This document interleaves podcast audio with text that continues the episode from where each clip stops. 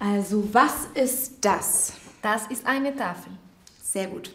Kannst du das bitte buchstabieren? T-A-F-E-L. Super, Rana. Der Tafel. Entschuldigung, kannst du das nochmal wiederholen? Das Tafel.